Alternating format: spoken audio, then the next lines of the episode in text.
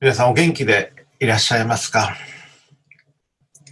先週はちょっと寒かったり、今日は少しまた暖かいですけれども、えー、体調を崩しておられないでしょうか、えー、新型コロナウイルスにかかっておられる方々が日本では新たな感染者の数が少なくなってき、えー、ているということが、えー、言われています。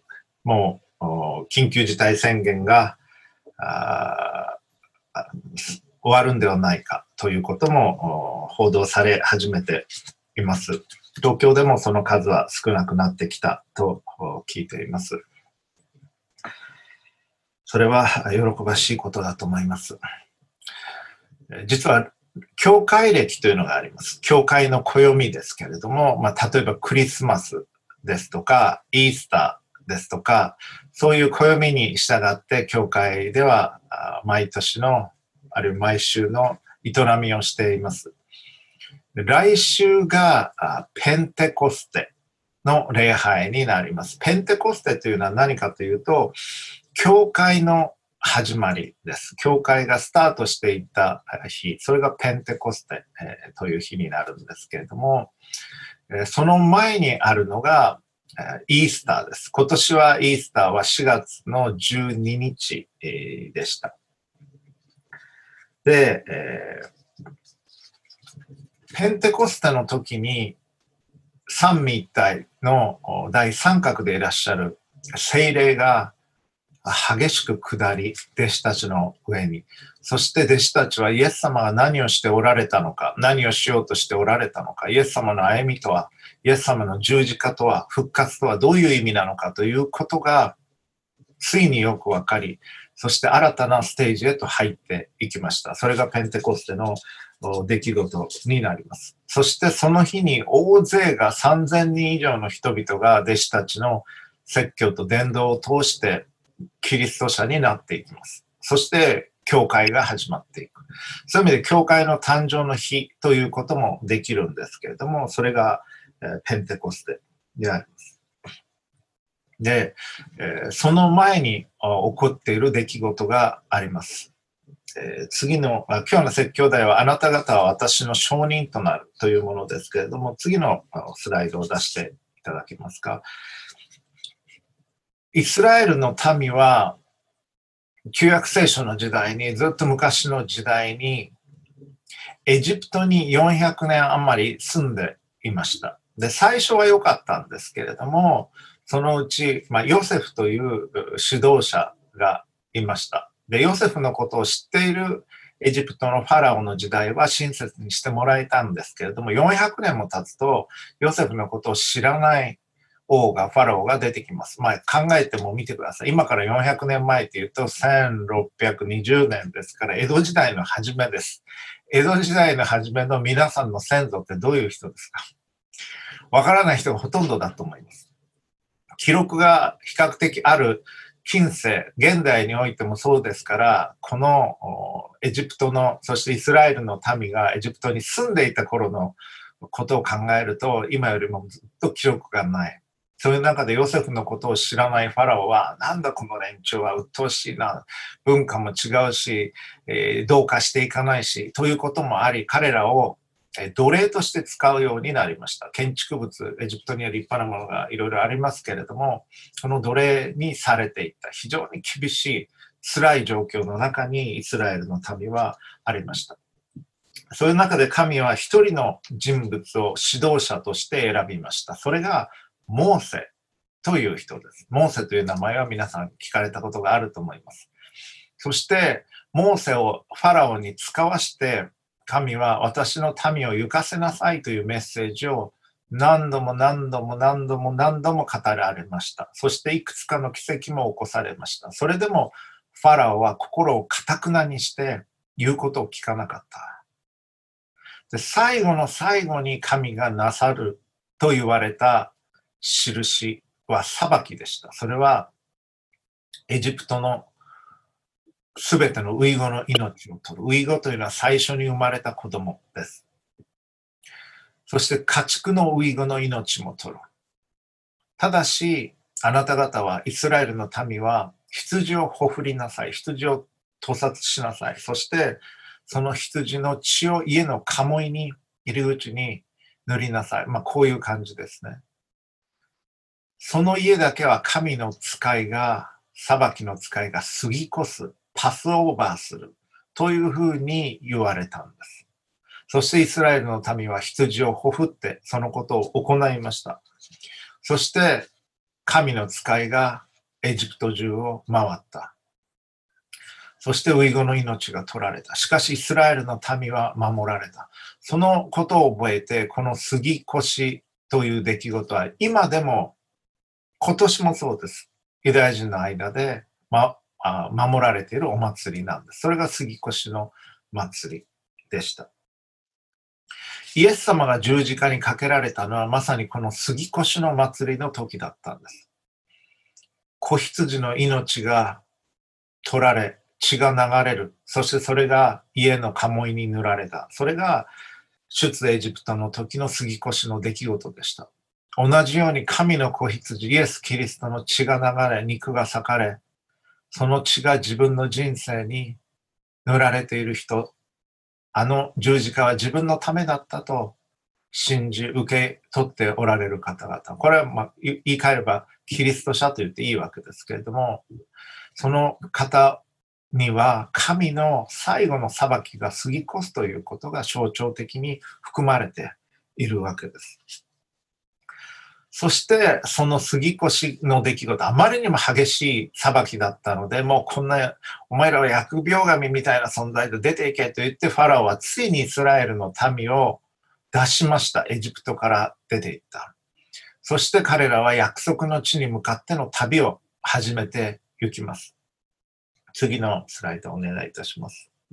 その杉越の出来事から50日後、このあのシナイ半島の真下の方にマウントサイナイクエスチョンマークというふうに地図にありますけど、シナイ山、多分これじゃないだろうかと言われているのはその辺にあるわけですけれども、航海を渡ってイスラエルの民は進んでいく中で、シナイ山にたどり着きます。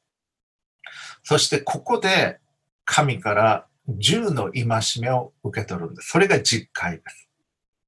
モーセはシナイ山で神から銃の戒めを受け取りました。これは出エジプト記の20章に書かれています。20章に10回があると、これ20と10で覚えやすいと思いますから、覚えてなかった人は覚えてください。試験はしませんけれども、覚えてください。出エジプト記の20章。出エジプト記というのは聖書の2番目の書物ですね。2番目、創出レビ民神明記、えー、創世記、出エジプト記、レビ記、民数記、神明記ですけれども、出エジプト記2番目の書物の20章に実会が書かれています。それをエジプトから出たイスラエルの民は、あの杉越の祭りから50日後に受け取った。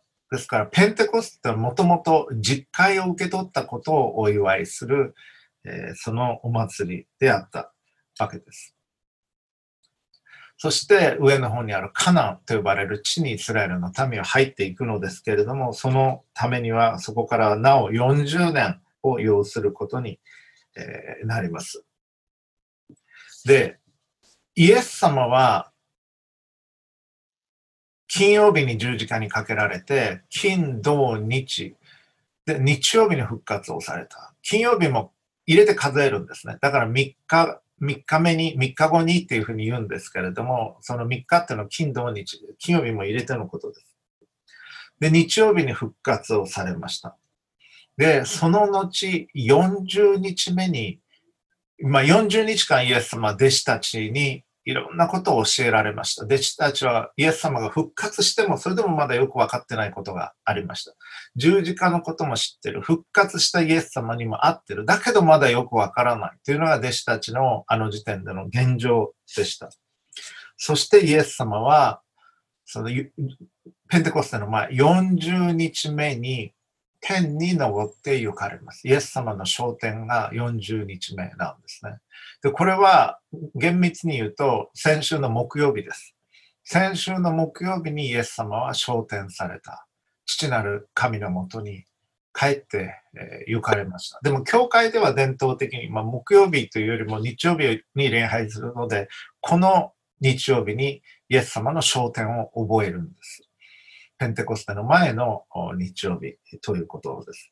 ですから、今日はこのイエス様の昇天を覚えながら、イエス様が天に帰って行かれる時に言われた言葉を心に留めて、ペンテコステを待ち望んでいきたいと思っています。えー今日はルカが書きました使徒の働きを読んでいきたいと思います。このルカというのはルカによる福音書を書いたルカです。ルカはいろんな情報を集めて歴史的な、まあ、歴史的な書としてルカによる福音書を書いています。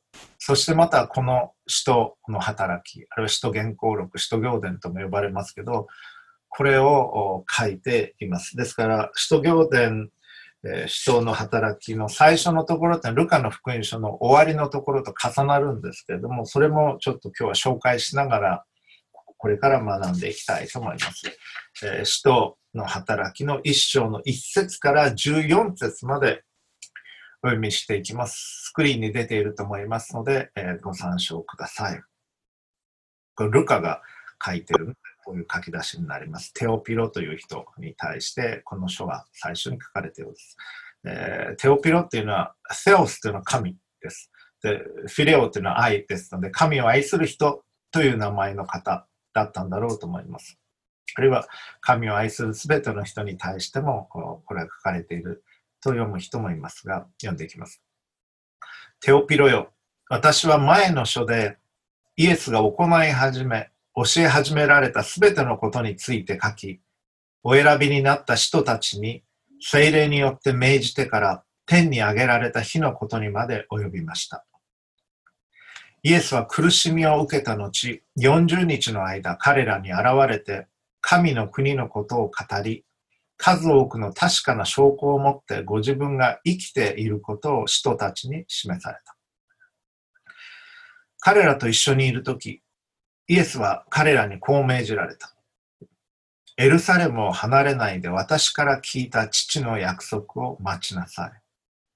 ヨハネは水でバプテスマを授けたが、もう間もなくあなた方は精霊のバプテスマを受けるからです。そこで彼らは一緒に集まったとき、イエスにこう尋ねた。主よ、今こそイスラエルのために国を再興してくださるのですか？イエスは言われた。いつとか、どんな時かということはあなた方が知らなくてもよいのです。それは父がご自分の権威を持ってお定めになっています。しかし、精霊があなた方の上に臨まれるとき、あなた方は力を受けます。そして、エルサレム、ユダヤとサマリアの全土、および地の果てにまで私の証人となります。こう言ってからイエスが、イエスは彼らが見ている間に挙げられ、雲に包まれて見えなくなられた。イエスが登って行かれるとき、弟子たちは天を見つめていた。すると、見よ、白い衣を着た人が二人、彼らのそばに立っていた。そしてこう言った。ガリラヤの人たち、なぜ天を見上げて立っているのですか？あなた方を離れて天に上げられたこのイエスは、天に登って行かれるのをあなた方が見た時と同じありさまで、またおいでになります。そこで彼らはオリーブという山からエルサレムに帰った。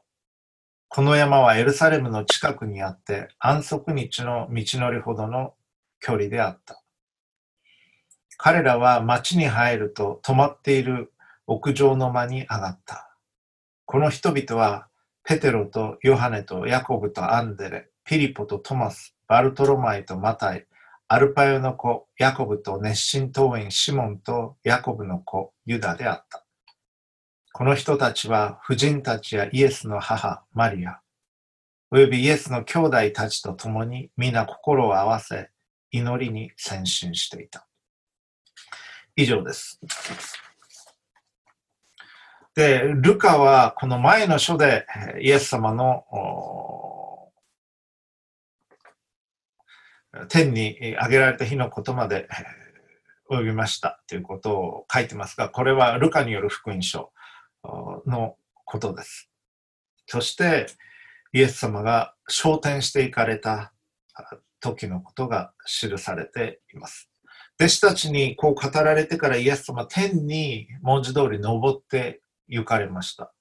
で、弟子たちは上に上がっていかれるイエス様をずっと見てたわけです。そうすると二人の人がここに現れてきました。白い衣を着た人が2人、これちょっと後で言及したいと思いますけども、これは天使が2人この場面に立っていた。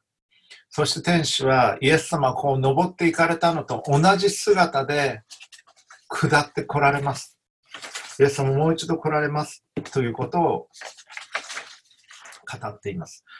弟子たちは彼らが生きてる間にイエス様はもう一度来られるんだろうと思ってたんですけれども、その時間はもう少し経っています。でもイエス様はもう一度下って来られます。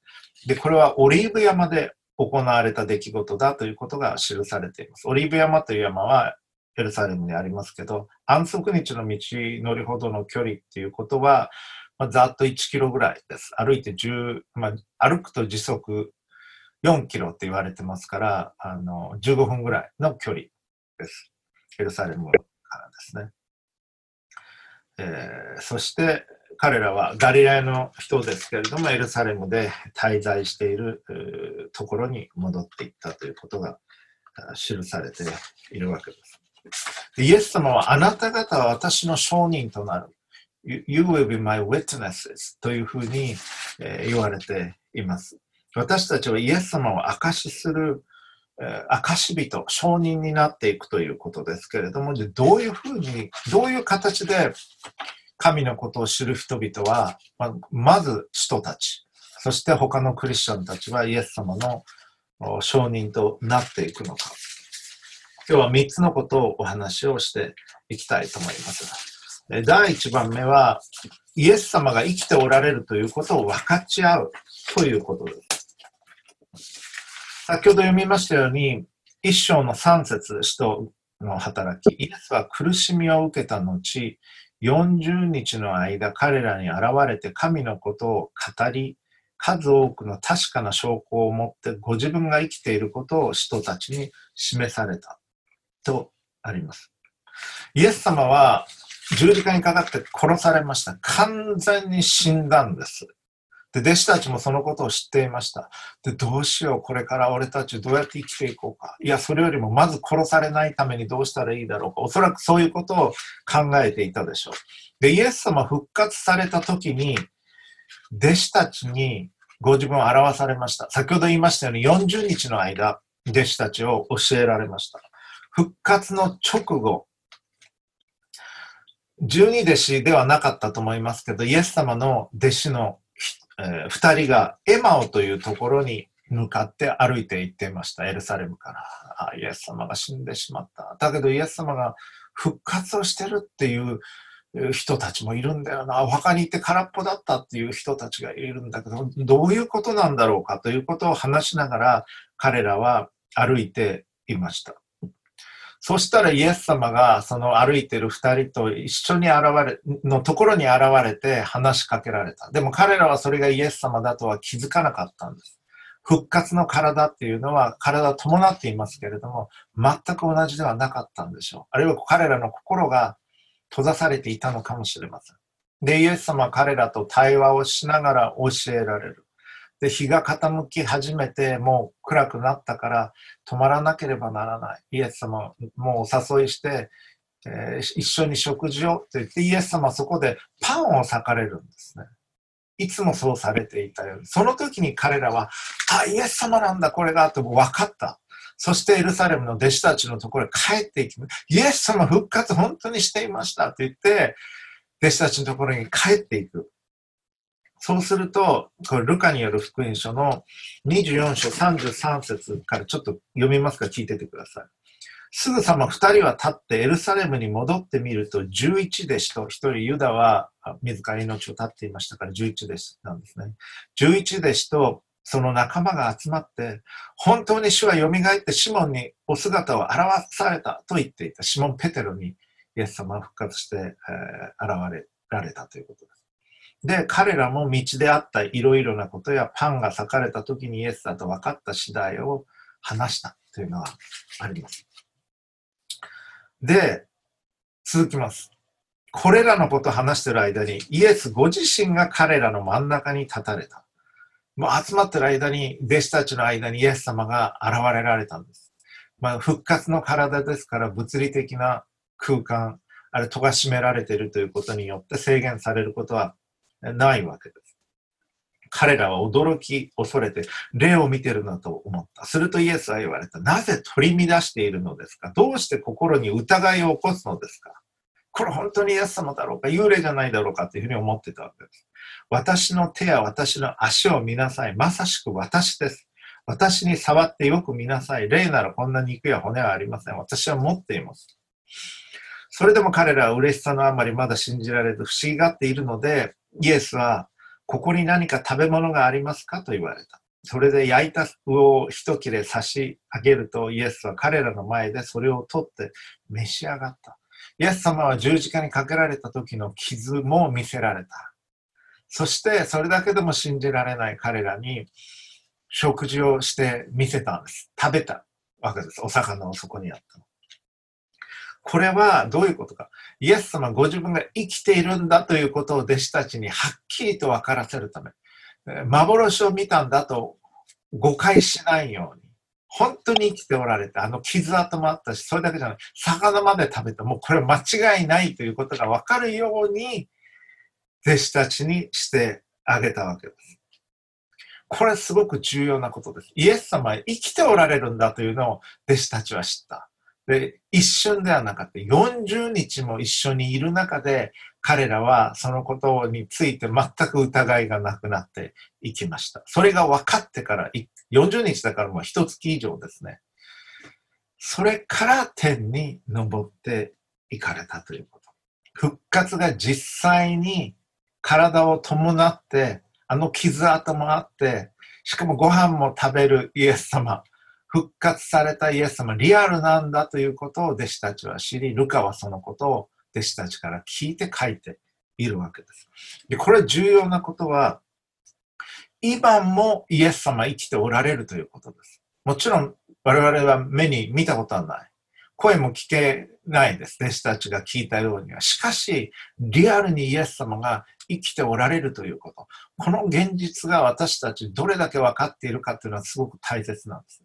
まあ、生きているというふうに聞いていますとか、教会でそう習っていますとか、聖書にそう書いていますというだけじゃなくて、自分の中で本当にリアルなこととして、イエス様は生きておられるんだということ。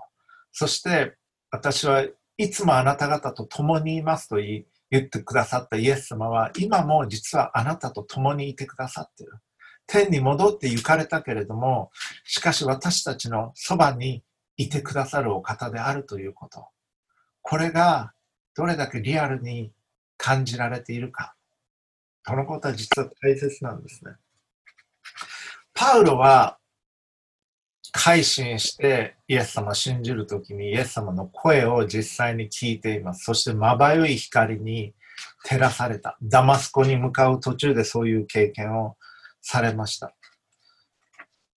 パウロはその後もこの町には私の民がたくさんいるという語りかけをイエス様から聞いています。彼ががっかりして、もう意気消沈している時に黙っていてはいけない。もうイエス様のこと語るのやめようかなと思ったんでしょう。だからそう言われてるんだと思います。黙ってはいけない。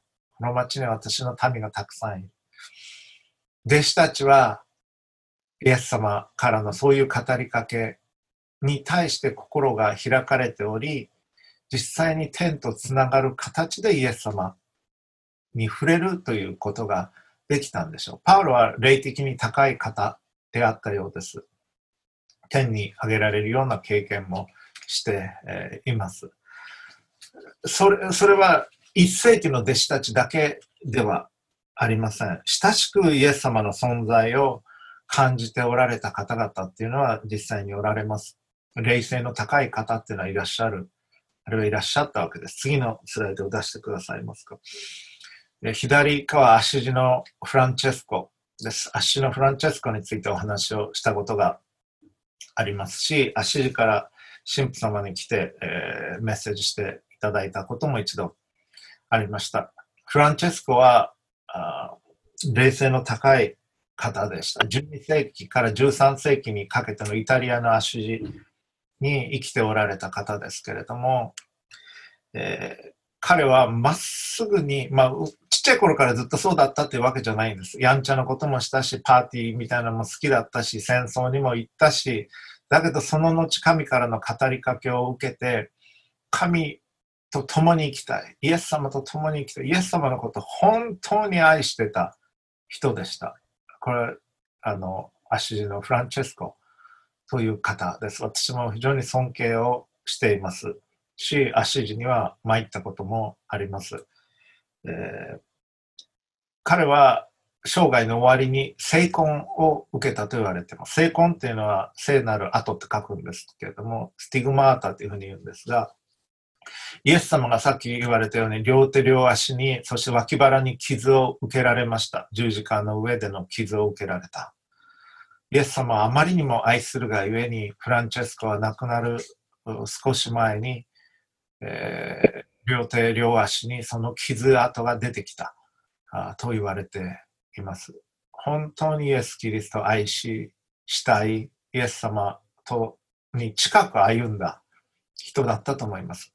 この人は、プロテスタントもカトリックも関係なくキリスト教以外の方々からも尊敬されている方です。アッシーのフランチェスコは、そういう冷静の高い人の一人であった。もう一人の方はシエナのカタリナという方です。アッシーからそれほど遠くない車で、うん、2時間ぐらいだったでしょうか。シエナというところがイタリアにありますが、カタリナさんも成婚が現れたと言われています。イエス様の苦しみを自分でも苦しみたいと思う。本当に霊的にイエス様と一つになることを願い、そういう方を求め、神からの守りのうちにそういう生涯を歩まれた方です。このお二人に限らず、霊性の高い方、そしてキリストを本当に愛する方、天からの啓示をまっすぐに受け止めることができる方っていうのは今でもいらっしゃると思います。我々、そうでない人はどうしたらいいのか。求めなさい、そうすれば与えられます。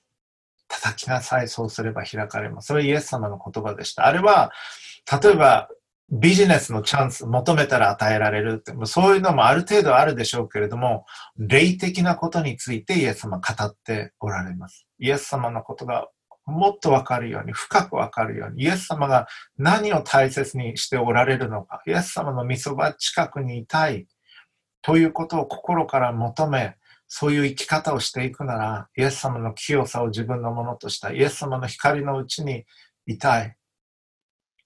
イエス様によって清められたいということを求め、そういう生き方をしていくなら、少しずつ与えられていくと思います。ですから、心を開いて、これね、あの知的アプローチじゃダメなんですね、実は。神学、頭でやる神学ではダメなんです。よくわかってる神学者は、最も良い神学の仕方は、あるいは神学がなされる場は礼拝の場であるということを言います。心を開き、魂を神に向かって注いでいく中で考えるという。真理を求めるということ。それが本当の本物の神学の仕方なんですね。論理的に、えー、理性的に分かろうとしての、もう神は存在するのかしないのかとか、そういうアプローチじゃ分からないんです。神を求めていかないといけない。心を開いて。アシリのフランチェスコ、あるいはシエナのカタリナ、そういう方々はそういう生き方をしていました。まあ、立派な方々です。そして愛を求めるということです。愛のないものに神はわかりません。なぜなら神は愛だからです。第一ヨハネの4章8節そして16節神は愛なりと記しています。神のことを分かろうと思ったら愛を求めること、そして愛そうとすること、神の愛を受け取ること、心いっぱいに、そして神を愛す愛そうとすること、自分を愛するように隣人を愛そうとするということ、それによってイエス様が生きておられるということは分かってくるんです。そのリアリティ、その実感、それを私たちは受けていく必要があります。また、生産今共に集まれないので生産式を行うことはできませんが、これは私の、あなた方のために裂かれる私の体です。私を覚えてこれを行いなさい。これはあなた方のために流される私の血です。私を覚えてこれを行いなさいと言われた。イエス様の最後の晩餐の肉と血をいただき、イエス・キリストと一つになっていくということ。それを私たちは通してキリストがイエス様生きておられることを実感していくことができるでしょう。また、ここの場面で天使も出てきましたけれども、天使もリアルな存在です。次の、えー、スライドお願いします。でさっきのところですけれども、イエスが登っていかれるとき、弟子たちは天を見つめていた。まあ、イエス様天に登っていかれるわけですから、ずっと見てたわけですね。すると見よ、白い衣を着た人が二人、彼らのそばに立っていた。そしてこう言った、ガリラヤの人たち、なぜ天を見上げているのですか？あなた方が、あなた方を離れて天に上げられたこのイエスは、天に昇っていかれるのはあなた方が見た時と同じありさまでまたおいでになりますというふうに言われています。これ天使が二人ここにいた。天使を見ることもあります。実際に今でも。天地創造の時に天使を作ったって書かれてませんけども、全てが書かれているわけではない。悪魔の存在についても説明はされていません。どうして悪が始まったのか。しかし、悪魔の存在ってのはリアルな存在です。で天使の存在っていうのもリアルな存在。白い衣を着た人が2人。これは、え、天使、え、のことです。これ、次のスライドお願いできますか？この白い衣を着た人が2人というのは、イエス様の復活の箇所を思い起こさせます。ルカによる福音書24章の一節。週の初めの日の明け方早く、女たちはイエス様がもう亡くなられたので、埋葬のために準備しておいた香料を持って墓に着いた。見ると、石が入り口のとこ閉じる石なんですが、墓から脇に転がしてあった。入ってみると、主イエスの体はなかった。そのため、女たちが途方に暮れていると、見よ、まばゆいばかりの衣を着た二人の人が女たちの近くに来た。という記述があります。で、これは気になったので、ギリシャ語できちんと見直してみました。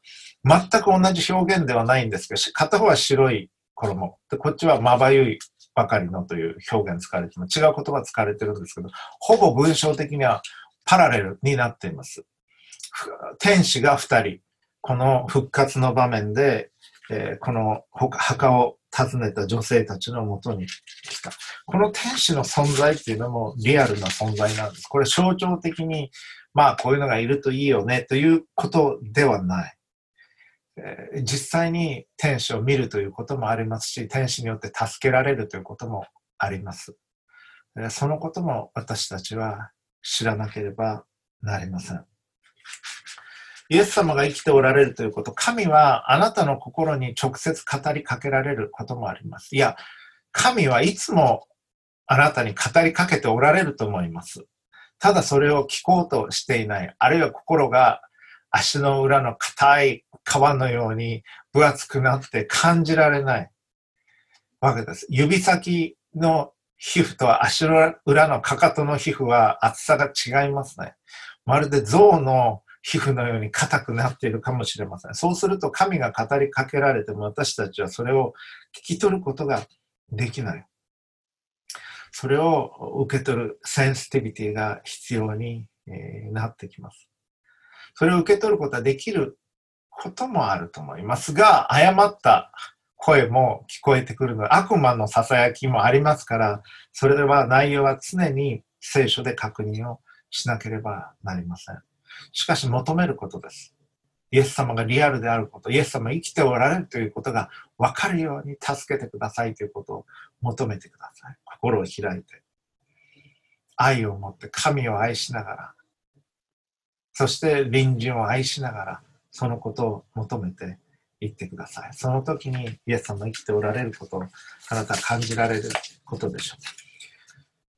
あなたは私の証人となる。あなた方は私の証人となるというふうに言われた時に、まずイエス様が生きておられるということの証人です。そのことを知ってください。そして2番目。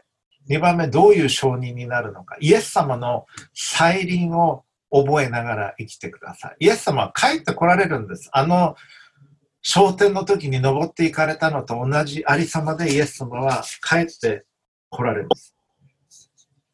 えー、次のスライドは、ちょっとだけ出してください。ここさっきの箇所ですね。天に昇っていかれるのはあなた方が見た時と同じありさまでまたおいでになります。これは約束です。次お願いします。またピリピ神というのは、ピリピ書には、これパウロ書いてるんですけど、私たちの国籍国籍は天にあります。フィリピに住んでいた人たちは自分らがローマの市民権を持ってるってことをすっごく誇りに思ってたんです。だからわざわざ国籍という言葉を使ってる。ローマの市民権あるかもしれない。あっていいけど、パウロも持ってましたから。だけど私たちの国籍、本当の国籍は天にあるんだ。そこから主イエス・キリストが救い主としておいでになるんだ。再臨が来るんだ。それを待ち望んでいます。それ、あなた方覚えてますかということを言ってるわけです。クリスチャンの方々、あなた方は主イエス・キリストが天から下ってこられる再臨があるんだということ、その準備をしておられるんだということを待ち望んでますか私は待ち望んでます。イエス様戻ってこられるんです、天の御国から。あなた方のために住まいを用意するというふうに言われました。イエス様。そして、父のもとからあなた方を招きに戻ってくると言われた。最後の審判の時っていうのは来るんです。このままずっとダラダラ言って終わりではない。イエス・キリストは再臨の準備をされています。困難な世の中にあって、再臨の前にどういうことが起きるか、そういうことも記されています。困難は続くでしょう。いや、もっと激しくなるでしょう。悪魔の働きというのはもっと激しくなるでしょう。この新型コロナにとどまらず。しかしその中で主イエス・キリストが戻ってこられるんだということ、終わりがあるんだということ、それに向けて私たちは備えをしていかなければなりません。再臨に向けて今のこの時代は動いているんです。私たちの人生は80年で終わりではない、88年で終わりではない、今の平均寿命です、日本の男性、女性の。いや人生100年時代と呼ばれる、100年で終わりでもない。永遠があるんです。地上での生涯を終えた後に。それに向かった、再臨に向かった歩みをしていかなければならない。イエス様が言われたことを、あなた方私の証人になると言われたときに、再び帰ってくると言われた。そのことも告げ知らせなきゃいけないし、そういう生き方をしなければなりません。次のスライドお願いします。この主の祈りにおいても、御心が、御国が来ますように、御心が天に行われるように、地でも行われますようにとあります。天の御国を見据えながら、天と地をつなぐ生き方をするんです。アシュリのフランチェスコという方はまさにそういう生き方をしておられおられました。この地にいながら天を生きていた。シエナのカタリナにおいても同様です。地上に生きてたけれども、天の御国を上げながら天とつながった生き方をしていた。主の祈りを祈るときに、御国が来ますよ。天の御国がイエス様再臨の時に実現するでしょう。あるいはその前に、今、ここにおいても、神の御心がなる時に天の御国が実現しているわけです。不十分であっても。御心が天で行われるように地でも行われますよ。そういう祈りをするということ。で、あなたがこの地にいながら天の生き方をするんです。御心が天で行われるように地でも行われます私の人生に神の御心が実現しますように。あなたは天と地をつなぐ生き方をしていくように召されてるんです。イエス様が天から下ってこられ、この地に地と天をつながれたように、イエス様の弟子となる我々は、不完全であってもこの地上において天の生き方をしていく。それは善をもって悪に打ち勝つという生き方。人を愛するという生き方。自分を愛するより隣人を愛するという生き方。それをしていくんです。次のスライドをお願いします。それはいわばイエス様の弟子として生きるということです。イエス様を証しするということはイエス様の弟子として生きる。ただ口で、こんなこと言ってたよ、イエス様はって言って、えー、それじゃね、はい、じゃあ伝えましたで終わりじゃなくて、イエス様の弟子としてイエス様の証人になる。イエス様こういう方でした。で、私はイエス様の弟子、クリスチャンです。だから、こういう生き方を完全じゃなくてもしようとしてるんです。イエス様言われました。もしあなた方が互いを愛するなら人々はあなた方は私の、すべての人はあなた方は私の弟子と認めます。互いに愛するということ。それ天の生き方をこの地上においてするということです。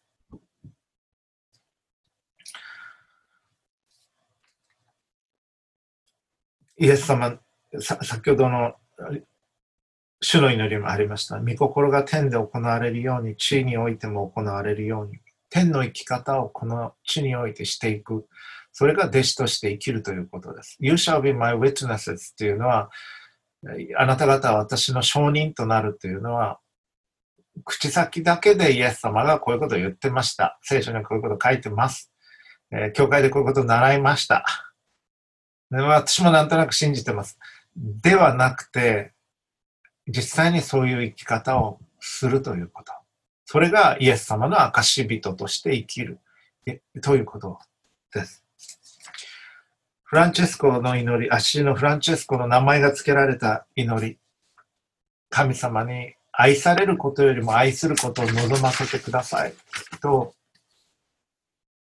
あります。理解されることよりも理解することを望ませてください。私は、私を平和のために用いてください。暗闇のあるところに光をもたらすことができるようにという祈り。それはまさに天の生き方です。そういう生き方をしていく。それがイエス様の証人として生きるということです。ただ伝えるということだけではない。そういう人になっていくということです。それをしていきましょう。その時に人々はあなたのうちにイエス様の光を見ることになるでしょう。私のうちにイエス様の光を見ることになるでしょう。その中心は愛するということ。私たちがもし互いを大切にしないならば、イエス様の証をしていることにはなりません。私たちが互いを愛し合わないならば、許し合わないならば、イエス様の証をしていることにはなりません。私たちは罪があり不十分です。だからそれを毎日悔い改め、毎週悔い改め、罪を告白し、変えていただく。求めなさい。そうすれば与えられます。精霊の力によって、そしてイエス様の救い主としての力によって、それを実現させていただく。その時に私たちはイエス様の証人になっていくんです。ペンテコステに備え、弟子たちは10日間祈りに祈りました。聖母マリア様と共に。私たちはペンテコステに向かうこの週を同様に祈り備えていきましょう。そしてイエス様の証人となっていくことができますように。共に祈りましょう。父、子、聖霊なる神様、尊いお名前をあがめます。あなた方は私の証人となる。どうかイエス様を証しする生き方をさせてください。イエス様が天から下ってこられ、十字架にかけられ復活されたということ。その証をし、イエス様の弟子としてふさわしい生き方をすることができますように。ペンテコステに備えるこの週、あなたの豊かなお支えと恵みを祈ります。このメッセージを聞いておられるすべての方に、あなたの恵みをお注ぎください。救い主、主イエス・キリストのお名前によって祈ります。アーメン。